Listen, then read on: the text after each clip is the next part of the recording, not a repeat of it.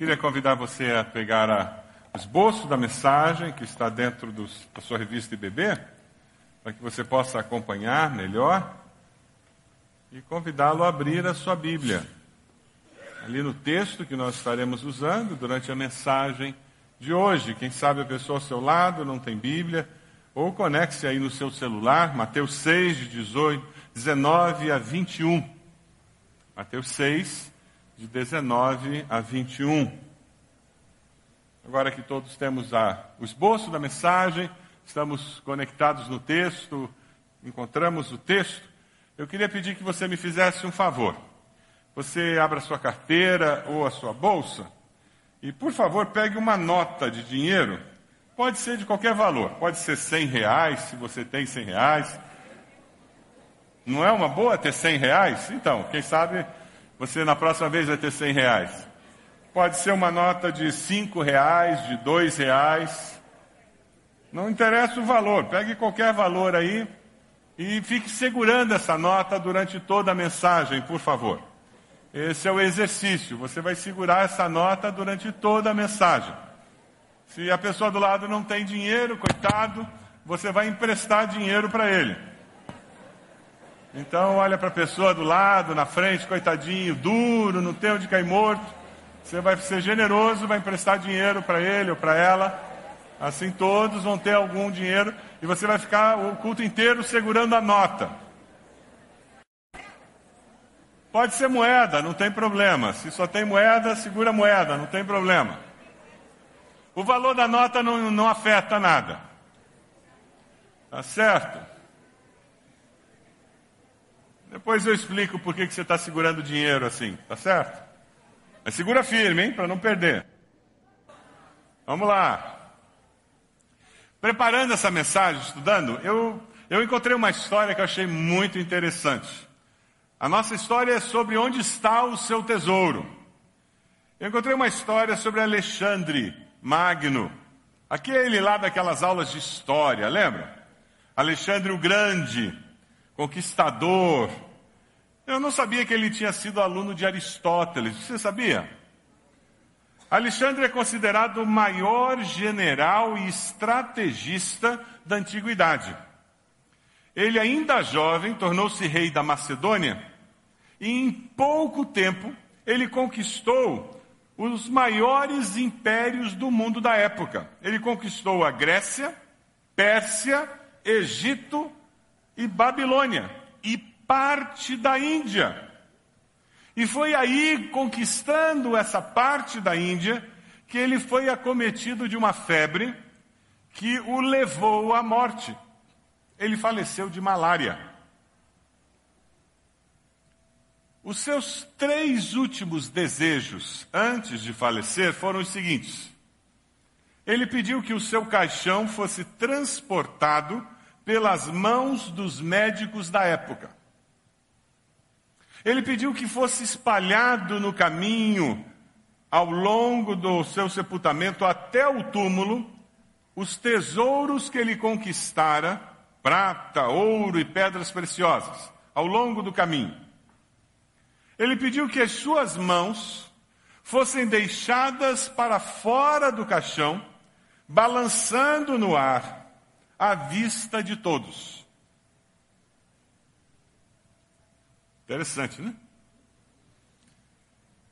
Como você, um dos generais ficou muito curioso. Admirado com esses desejos, ele perguntou a Alexandre quais eram as razões que o levaram a fazer esses pedidos. E Alexandre explicou com muita tranquilidade.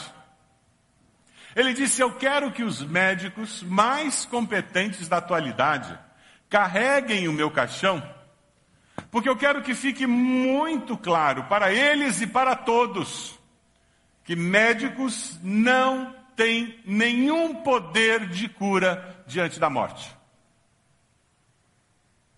Eu quero que o chão seja coberto com os tesouros que eu conquistei ao longo da minha vida, para que todos saibam que os bens materiais que conquistamos enquanto estamos vivos permanecem deste lado da vida. E eu quero que as minhas mãos balancem ao vento, enquanto o meu caixão é levado para ser sepultado, porque eu quero que as pessoas saibam que chegamos aqui com as mãos vazias e daqui saímos com as mãos vazias também.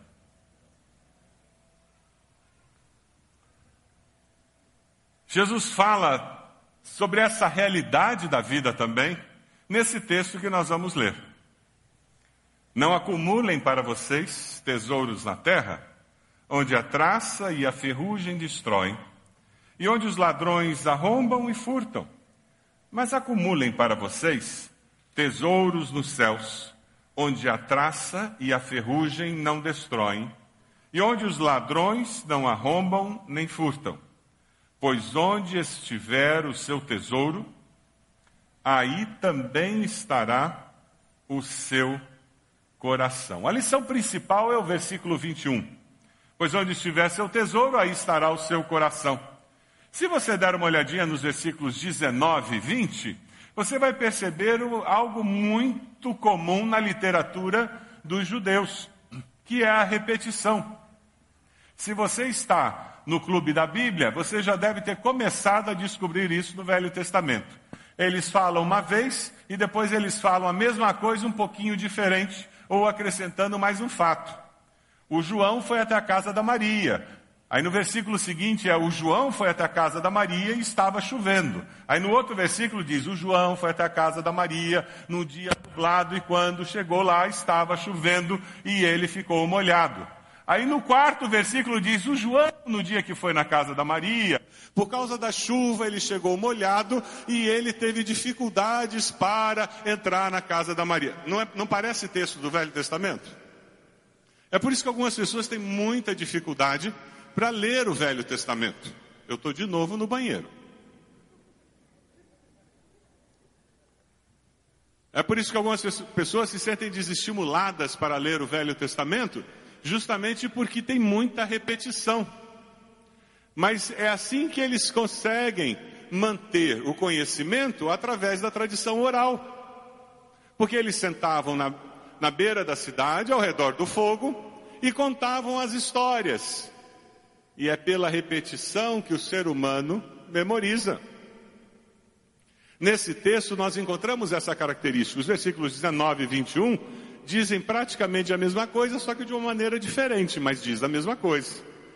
Onde está o seu tesouro? Ele está na terra? É o que o versículo 19 nos fala. Você está segurando o dinheiro? Ou você já jogou o dinheiro fora? Olha, não pode botar no bolso. O que é acumular tesouros na terra? Quais são os tesouros que podem ser acumulados na terra? Pergunta a pessoa do lado aí. Quais são os tesouros que nós podemos acumular nessa terra? Pergunte a pessoa que está ao seu lado.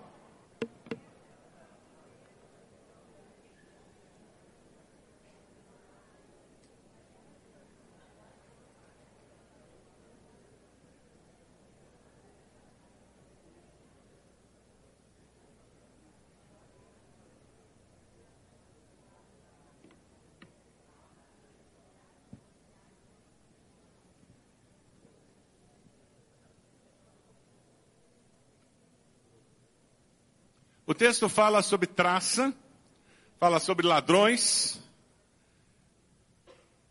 Se nós pensarmos em traças, nós podemos pensar em roupas luxuosas. O que, que a traça corrói? Eu me lembrei da experiência de Gease. Lembra da história de Gease, servo de Eliseu, que quis obter lucro com a cura de Naamã? Lembra da história? Naamã muito poderoso, rico, ele tem lepra, a sua serva diz: Lá no meu povo, ela estava exilada, tem um profeta de Deus que pode curá-lo, ele vai até lá, ele chega, Eliseu diz: Ah, diz para ele entrar sete vezes no rio, que o nosso, nosso Deus vai curá-lo. Ele diz: Esse rio barrento, na minha terra tem rio melhor que esse. E finalmente um dos seus, dos seus empregados disse: Não, já veio até aqui, pelo menos entra no Rio, para não perder a viagem. E ele entra uma, duas, três, quatro. Na sétima vez ele olha para a pele dele curado de lepra. Ele volta correndo para a casa de Eliseu, ele quer dar presentes, roupas luxuosas, tudo que ele tinha trazido, o profeta diz: Eu não quero nada disso. Pode voltar para sua terra com tudo isso. Gease, ganancioso, ficou de olho em todos aqueles presentes e diz: Esse profeta não sabe prevenir para o futuro, ele não sabe o que vem por aí. Ele, ele não viu o último noticiário: a Dilma está acabando com o Brasil.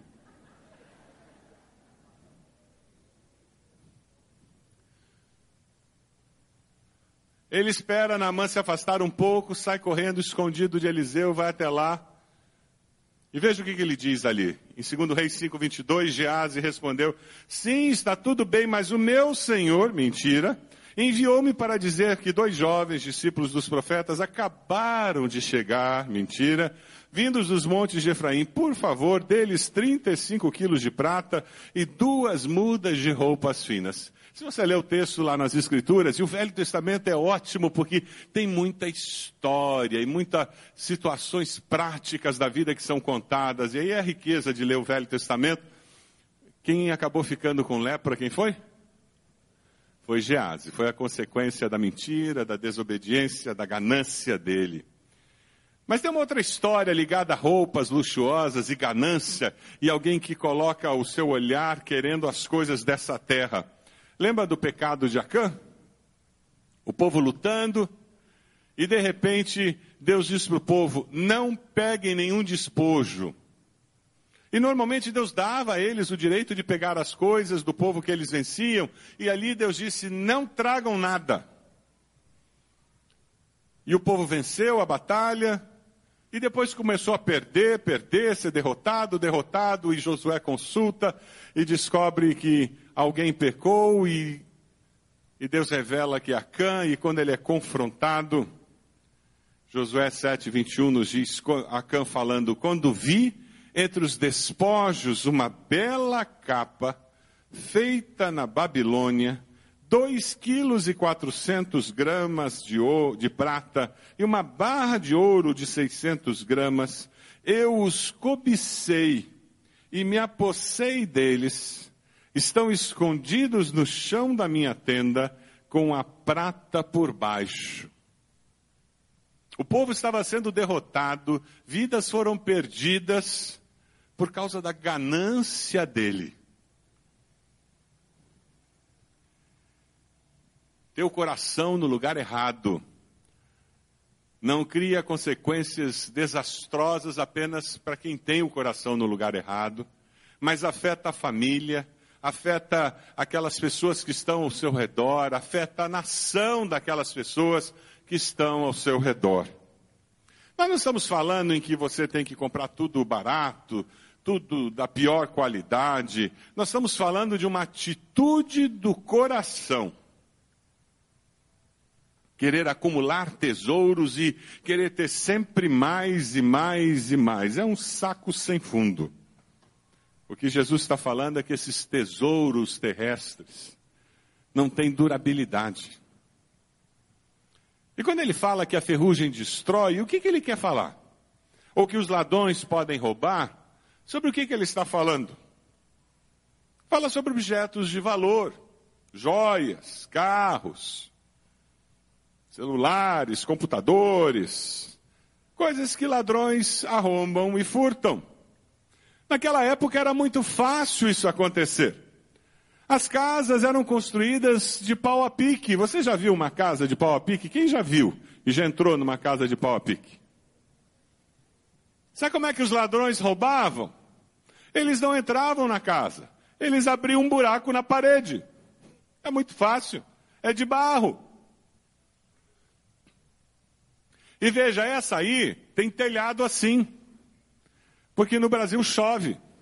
Lá no Oriente Médio não chove, o telhado não é assim. É uma laje de barro também. Sabe aquela história de Jesus lá com o paralítico, que os amigos colocaram o paralítico por cima? Sabe por que foi fácil? Porque não tinha uma laje de concreto e, e, e um negócio de aço, uma malha de aço. Eles não tiveram que usar britadeira para colocar o amigo pra, pelo telhado lá. Era barro, foi fácil. E todo mundo notou que alguma coisa estava acontecendo. Vocês podem imaginar a quantidade de barro que caiu quando eles começaram a cavucar lá em cima?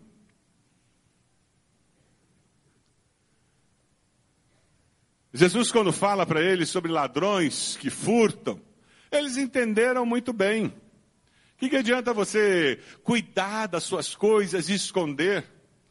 É por isso que Jesus conta parábolas de riquezas que são encontradas no campo. Porque era muito comum as pessoas irem no campo, nas cavernas, esconderem ali seus tesouros. Porque ali as chances eram menores de alguém encontrar. Porque não tinha banco, nem caixa de banco, nem conta na Suíça.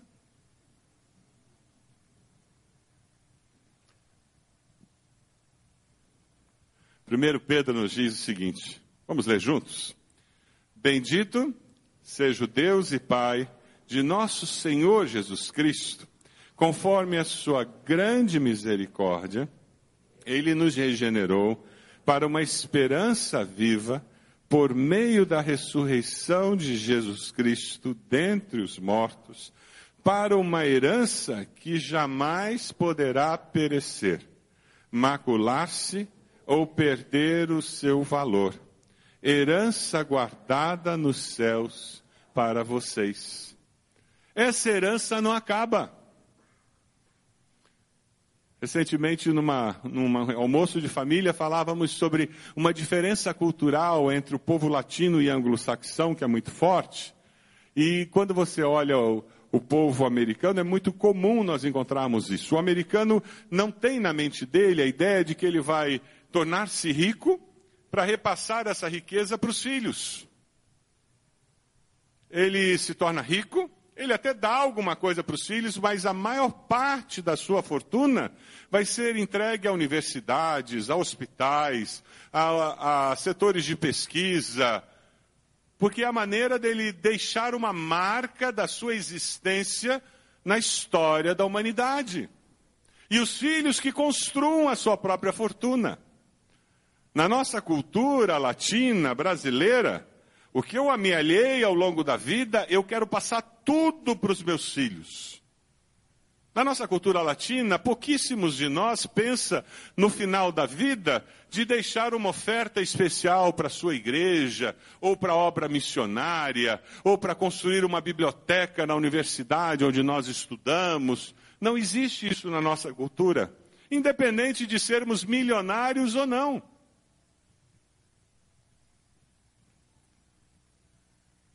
É interessante, porque a nossa cultura é, é muito de eu tenho e ainda tenho pouco.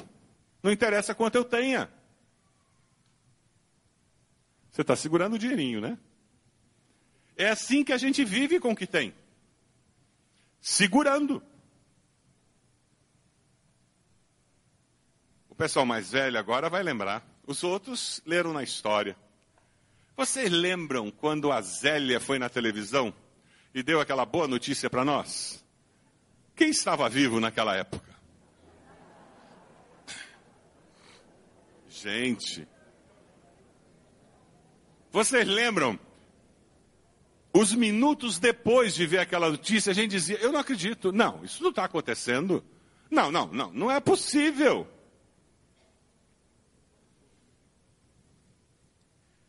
Ela, por decreto, ela roubou o dinheiro de todos os brasileiros. Foi isso que aconteceu. Por decreto, nós fomos roubados. Alguns dias depois, eu fui chamado para conversar com uma pessoa que frequentava a nossa igreja na época. Fora de si. Desesperado. Eu cheguei na casa dessa pessoa e ela me mostrava os extratos das contas poupança. Porque o governo fez uma estratégia muito interessante. Quem não viveu aquela época não sabe o que é viver 80% de inflação ao mês. Vocês não fazem ideia, vocês são mais novos. Você não sabe o que é sair correndo e ficar duas horas numa fila de posto, porque a gasolina sobe à meia-noite.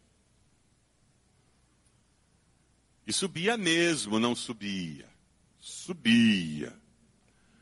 Você não sabe o que é receber o salário hoje e ter que ir ao mercado hoje. Porque senão amanhã já ia fazer diferença. E o governo, ele fez uma jogada de incentivar de uma forma absurda colocar o dinheiro na poupança.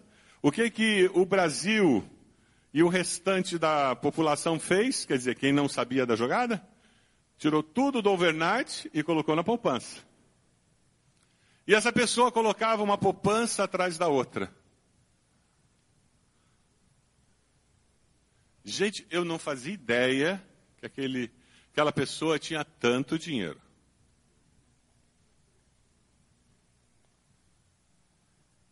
Naquele dia ficou claro para mim alguns porquês que eu não conseguia entender. Alguém que não perdia culto, manhã e noite, mas nunca se tornara membro.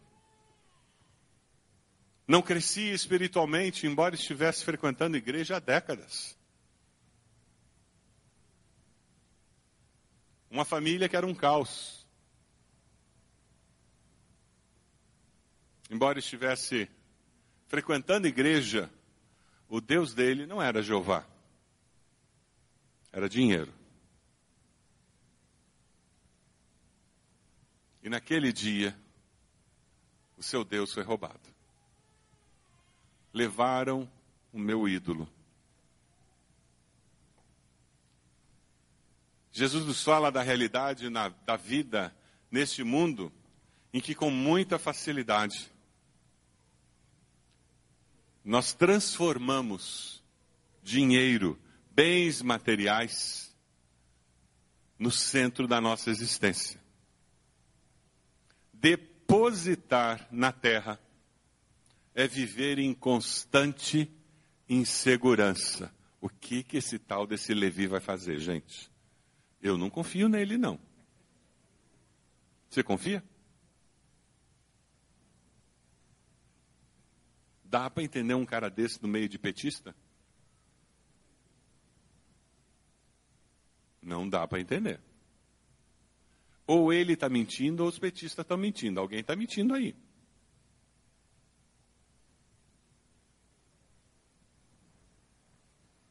Você está segurando o dinheirinho?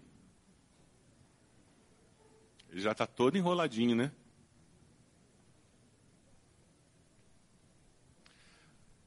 Onde é que está seu tesouro? Ele está no céu? Veja o versículo 20 aí. Veja o versículo 20. Mas acumulem para vocês tesouros nos céus, onde a traça a ferrugem não destroem, onde os ladrões não arrombam nem furtam. Ah, e o texto bíblico faz muito isso, esse contraponto. Quando uh, no Velho Testamento ele repete, muitas vezes ele repete fazendo o contraponto. Ele falou da terra, agora ele fala do céu, ele falou de traça e ferrugem, e agora ele fala de novo de traça e ferrugem. Só que ele mostra um lugar onde isso não acontece. O que é acumular tesouro no céu? Quais são os tesouros do céu? Você tem a conta, a conta de Jesus aí, o número da conta de Jesus? Qual é o banco do céu? Pergunta a pessoa do lado aí, o que, que é acumular tesouro no céu? Pergunta ela.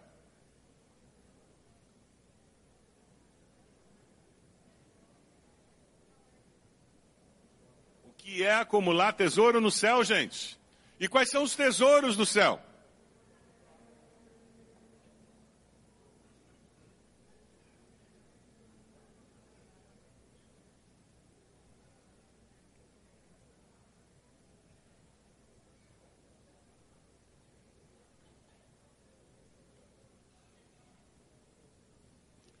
Diz que ali ferrugem não destrói, ladrão não rouba, traça não corrói.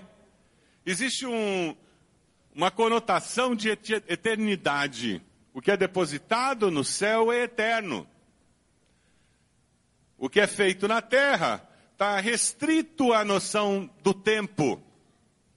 O que está vinculado ao céu está vinculado à eternidade. Tem uma lenda entre os judeus de que um rei chamado Monobás, nome horroroso, esse rei Monobás tem impresso aí na, no esboço de vocês. Ele converteu-se ao judaísmo. E depois de converter-se ao judaísmo, ele distribuiu seu tesouro entre os pobres. Os seus irmãos se reuniram preocupadíssimos e enviaram a Monobás a seguinte mensagem: Teus pais acumularam tesouros, juntaram com os tesouros dos pais deles, porém você acabou com os teus tesouros e com os tesouros deles. Ao que Monobás respondeu: Meus pais reuniram tesouros para esta vida.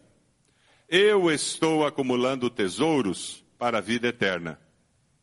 Eles armazenaram as suas riquezas onde a vontade humana governa. Eu, porém, os tenho hoje onde nenhum homem pode usá-los. Meus pais acumularam tesouros que não davam rendimento. Os meus dão rendimento para a vida eterna. Meus pais acumularam tesouros de dinheiro. Eu acumulei tesouros espirituais. Meus pais acumularam tesouros neste mundo. Eu os acumulei no mundo vindouro. É tudo uma questão de perspectiva. O dinheiro é o mesmo. O bem material é o mesmo. A roupa é a mesma. A questão é a perspectiva com que eu me relaciono com eles. É como eu os vejo e como eu os uso.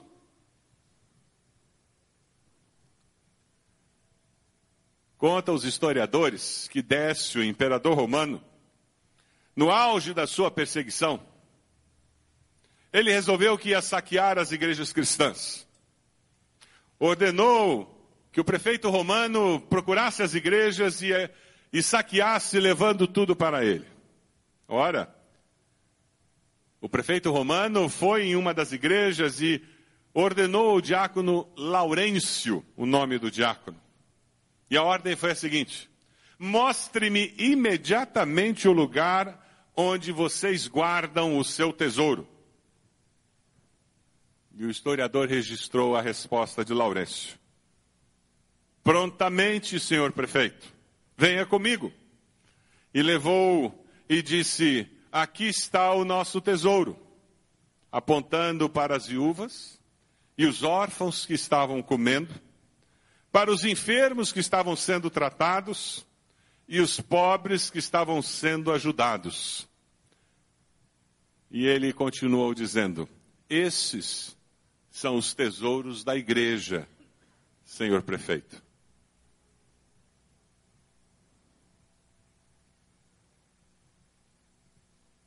Um autor chinês, com muita propriedade, disse que a riqueza e a pobreza não dependem do que temos, mas do quanto estamos felizes com o que temos.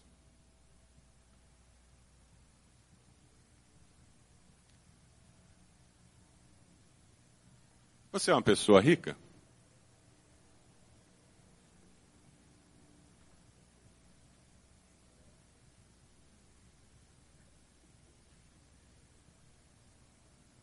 Por isso Jesus falou sobre onde está o nosso tesouro. Porque onde estiver o seu tesouro, estará o seu coração, o seu contentamento, a sua satisfação, a sua realização. Onde estiver o seu tesouro, será ali que você gastará o seu tempo. Será ali que você investirá suas habilidades, as suas intenções, Aquilo que trará satisfação ao seu coração. É tudo uma questão de atitude, de decisão. Está segurando o dinheirinho? Olha lá, hein? Não solta, não. Onde está o seu tesouro? O versículo 21 nos diz: Está onde está o seu coração. Pois onde estiver o seu tesouro, aí também estará o seu coração. Vamos ler juntos? Pois onde estiver o seu tesouro, aí também estará seu coração. Ah, como é importante isso. O coração do homem inevitavelmente segue o seu tesouro. E se o tesouro for a namorada, já viu o adolescente namorando? Por causa do nível de maturidade que ele tem, ele perde o rumo da vida. É por isso que aqui em nossa igreja, nós desestimulamos adolescentes a namorar. Embora isso seja contra a cultura e toda a sociedade estimula pré-adolescentes a namorar. E nós acreditamos que temos que ser contra a cultura mesmo. Não existe maturidade emocional para iniciar um relacionamento de namoro. O adolescente começa a namorar, ele perde o ônibus, porque ele estava no ponto de ônibus olhando. Duas vezes passou o ônibus que ele tinha que pegar. O professor falando e ele olhando para o professor através do professor. A mãe chama cinco vezes e ele está olhando no celular as 320 mensagens que ele já trocou. No dia. Soa familiar isso? Porque aquilo não é namorado ou namorada, aquilo é um tesouro. E a minha vida foi completamente desfocada para o foco equivocado. O coração do homem inevitavelmente segue o seu tesouro. Ele estará sempre apaixonado por aquilo que ele crê ser o bem supremo. Onde está o seu tesouro? A minha primeira experiência com esse texto, que eu me lembro, foi em 1976. Faz tempo, eu sei. Já tinha Bíblia assim impressa naquela época. O pessoal mais novo fica em dúvida. Eu acertei minha vida com Deus em 75. Eu fazia engenharia mecânica e trabalhava como programador de computador na Celepar. Uma vida doida, estudando, trabalhando. E quando eu começo a acertar minha vida com Deus, eu fui desafiado no começo do ano de 76 a assumir a presidência da União de Mocidade da igreja que eu frequentava, a primeira igreja de Curitiba. Aí a coisa é velha mesmo, União de Mocidade. Aí é velho. Era uma coisa que acontecia antes do culto da noite. Uma reunião União de treinamento, lembram disso? Uh, tem gente fazendo assim.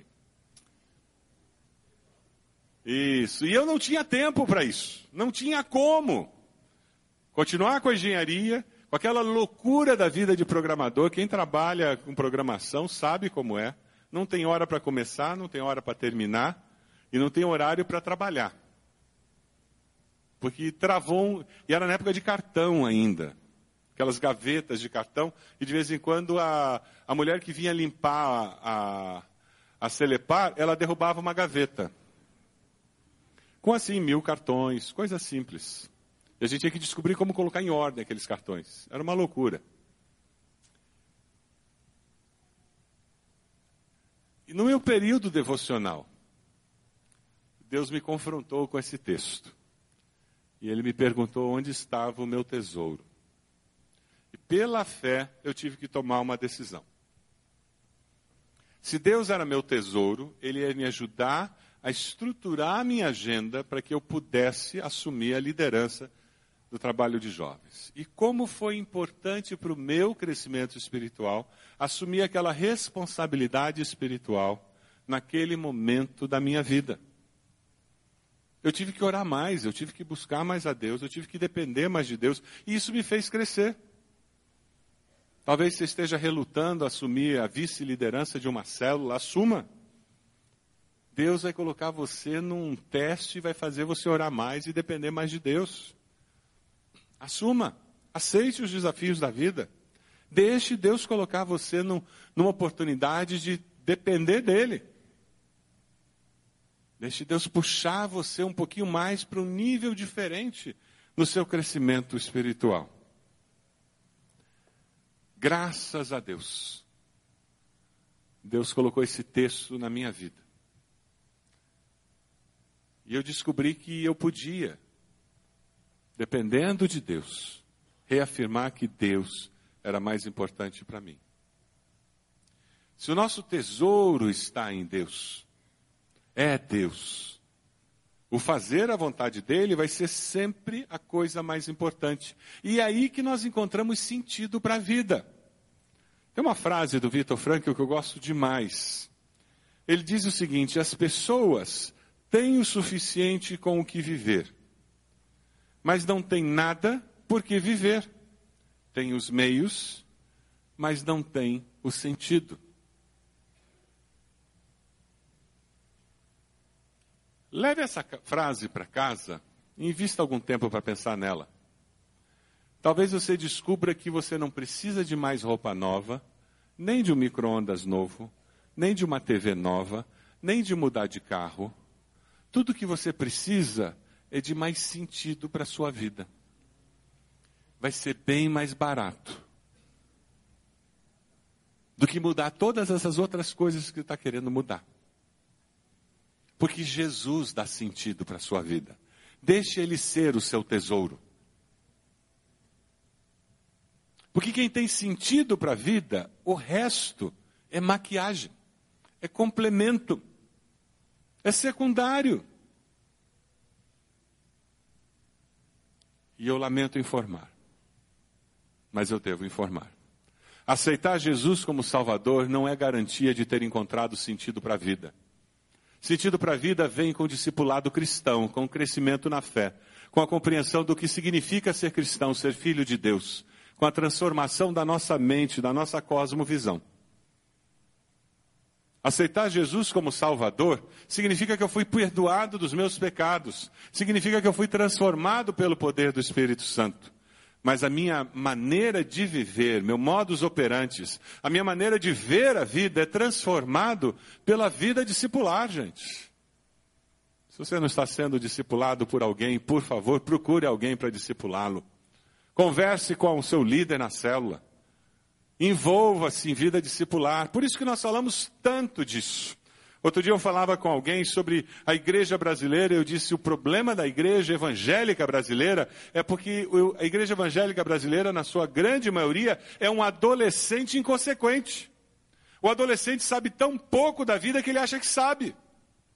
O adolescente é cheio de energia, mas é inconsequente. Ele quer mudar o mundo hoje e amanhã ele quer mais é que o mundo vá às favas, porque ele é inconsequente é próprio da faixa etária dele. Mas nós, como cristãos, adultos, não podemos viver assim. A igreja evangélica brasileira não pode viver assim. A igreja batista do Bacaxeri não é assim e não será assim. Amém?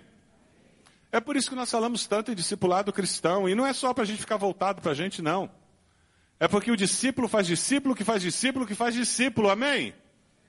Nós nos multiplicamos fazendo discípulos do Senhor Jesus. E com isso nós alcançamos nossa cidade, a região metropolitana, o Brasil e o mundo. Mas com gente transformada pelo poder de Jesus e com a mente transformada, enxergando a vida como Deus enxerga. Joseph Joubert diz que o essencial em nossa vida é que fique em toda parte, por onde passamos, o fruto de nossa bondade. Os nossos pré-adolescentes falaram hoje cedo sobre a importância de fazermos diferença. É isso mesmo. É só quem é transformado que faz diferença. E não porque é esquisito, faz diferença porque é diferente mesmo.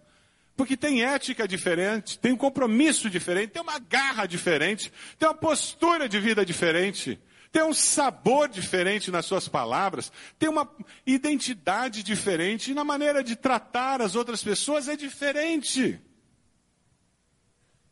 Eu amo diferente.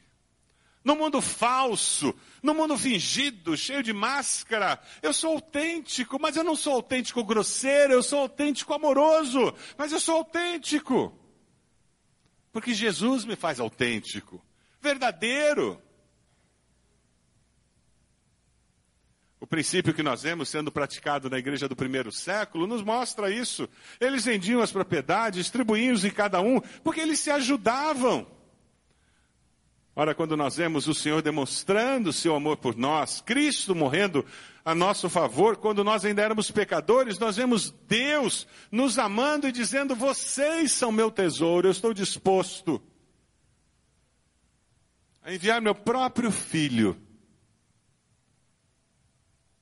para dar salvação a vocês. Nesse texto que nós estamos estudando, pelo próprio contexto, Jesus está falando de dinheiro. Nós podemos sim aplicar para todas as demais áreas da vida com muita facilidade e sem violentar o texto. Mas o texto que nós estamos tratando especificamente, Jesus está falando de dinheiro. O texto não está falando de dízimo, mas também aplica dízimo. Mas é muito mais do que isso. Está falando, pode ser aplicado para oferta missionária? Pode, não está falando disso, mas pode. Mas é muito mais do que isso. O texto fala sobre uma postura com relação a bens materiais, a propriedades. Uma postura, a maneira como eu me relaciono.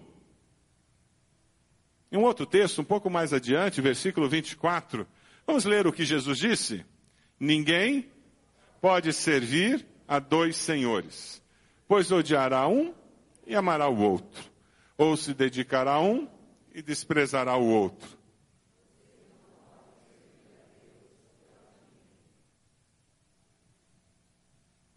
É sobre isso que nós temos falado. Era isso que Jesus tinha em mente. Onde estiver o seu coração, o seu tesouro, vai ser lá que vai estar o seu coração. Não se iluda. É por isso que quando o coração está no lugar certo, ser fiel no dízimo, não tem discussão, é óbvio. Entregar ofertas para missionários, não tem discussão, é óbvio, é privilégio. É porque o coração está no lugar certo. Se você questiona essas coisas, é porque o seu coração não está no lugar certo. Quando você vê uma necessidade, uma oportunidade, como aquela a igreja segura que nós tivemos e vamos ter de novo, quando você ouve falar de uma viagem missionária dos jovens, você vê reforma do ministério infantil, se você tem uma oportunidade, você olha no, no teu orçamento e diz, puxa, eu podia contribuir com 10 reais, com 20 reais, com 100 reais, com 500 reais. Você contribui, por quê? Porque esse é um assunto resolvido. O meu relacionamento com os bens materiais é uma coisa muito tranquila, porque o meu coração está no lugar certo. É sobre isso que nós estamos falando, querido. É sobre isso que Jesus está falando. Essa liberdade que existe quando eu não estou segurando dinheiro, bens materiais o tempo todo. E vivendo, e fazendo as coisas, e segurando. Você está segurando o dinheirinho aí, não está? Deixou cair não, né? Ainda bem que você está sentadinho só, né? Está tendo que lavar louça, está tendo que cuidar de filho, dirigir carro, dar aula, trabalhar. Já imaginou fazer tudo isso segurando o dinheirinho? Complicado, né? Mas não tivesse que ir ao mercado, empurrar carrinho de mercado. No computador, então, né? Ia ter que ficar, usar só quatro dedos, né? Segura assim Mateus 16 nos fala sobre essa postura do discípulo. Vamos ler juntos? Então Jesus disse aos seus discípulos: Se alguém quiser acompanhar-me, negue-se a si mesmo.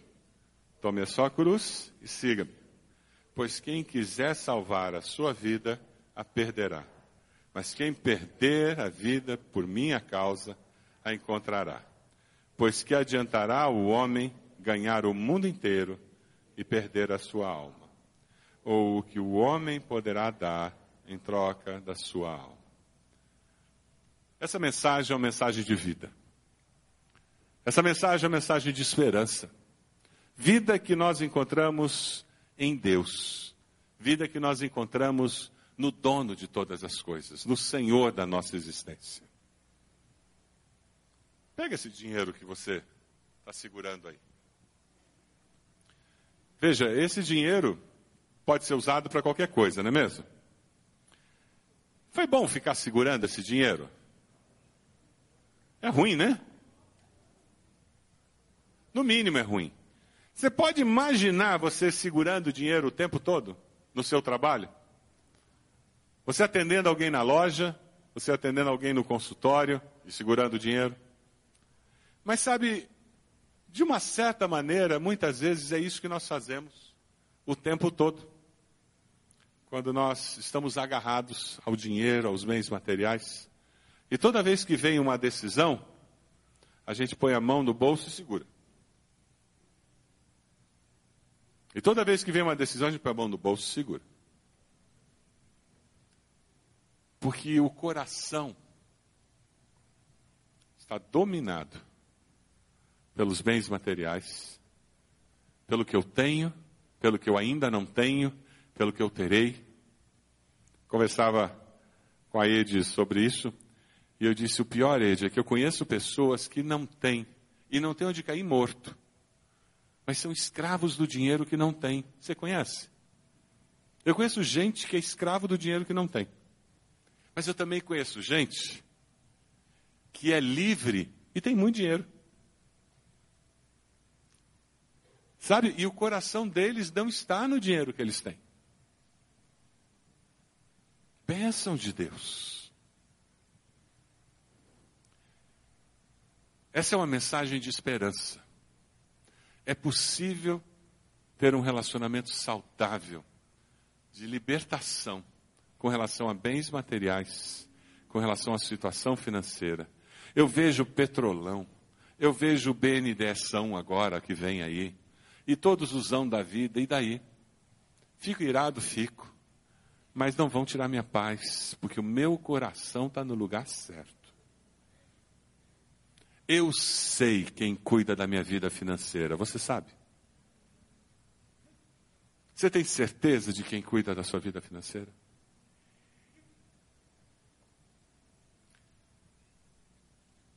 O texto que nós vamos ler agora, eu quero que a gente leia devagar. Ele é conhecido demais.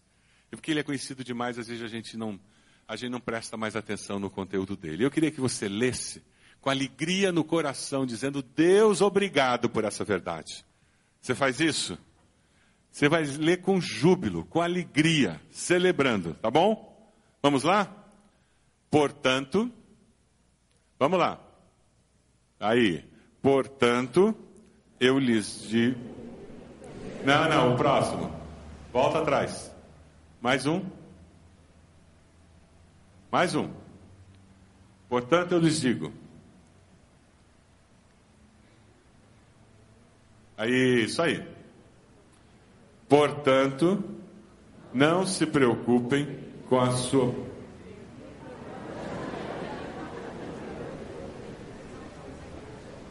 complicada a coisa aqui. Volta anterior. Vai lá.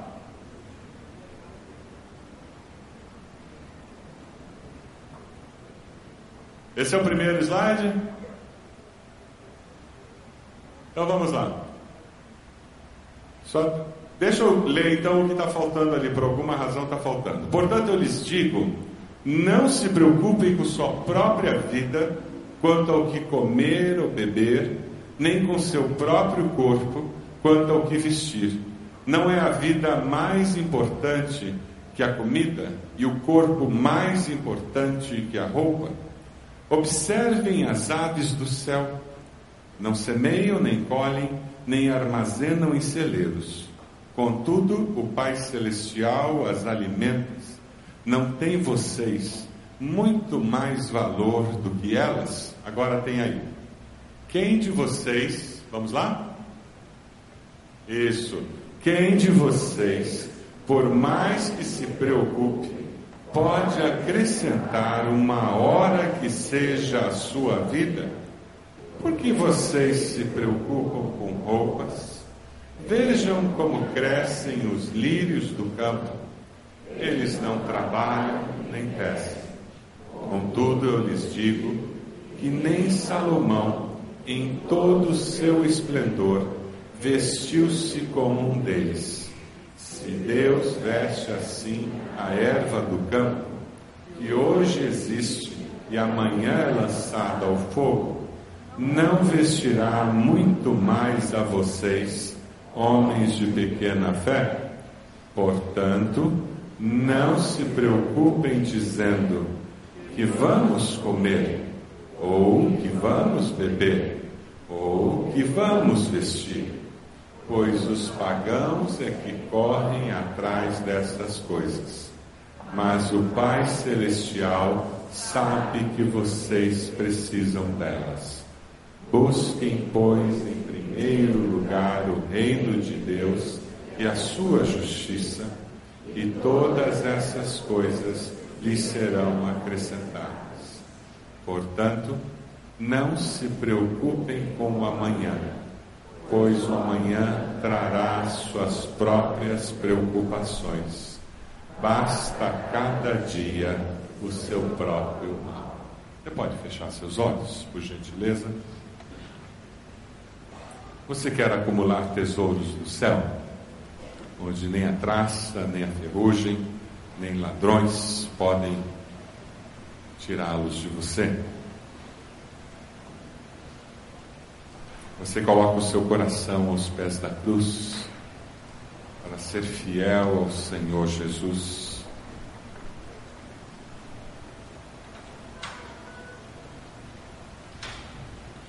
Você, pela fé, será fiel e regular nos dízimos, nas ofertas, entendendo que tudo que você tem e que você é, presente de Deus. Você confiará em Deus para suprir todas as suas necessidades em Cristo Jesus. Perguntas que são feitas e que pede uma resposta da sua parte. Se a sua resposta é sim, Deus, eu quero ser fiel. Sim, Deus, eu quero acumular tesouros no céu. Sim, Deus, eu coloco meu coração aos pés da cruz. Sim, Deus, eu quero ser fiel e regular nos dízimos e ofertas. Sim, Deus, eu vou confiar no Senhor. Eu quero que o meu coração tenha o Senhor como tesouro maior. Se essa é a sua decisão, a sua resposta, onde você está? Coloque-se de joelhos, dizendo: Deus, eu me coloco de joelhos aos pés da cruz. E eu me consagro ao Senhor, dizendo que tudo vem do Senhor e que eu sou do Senhor. Se a sua resposta é de consagração, coloque-se de joelhos onde você está. E sabe, assumindo um novo compromisso de ser dizimista, de entregar ofertas missionárias, quem sabe começando a entregar um, o dízimo do dízimo para missões, 1% da sua renda mensalmente para missões. Quem sabe Compromisso de que você vai colocar Deus no centro da sua vida. Você percebeu que alguma coisa era o tesouro da sua existência e não Deus.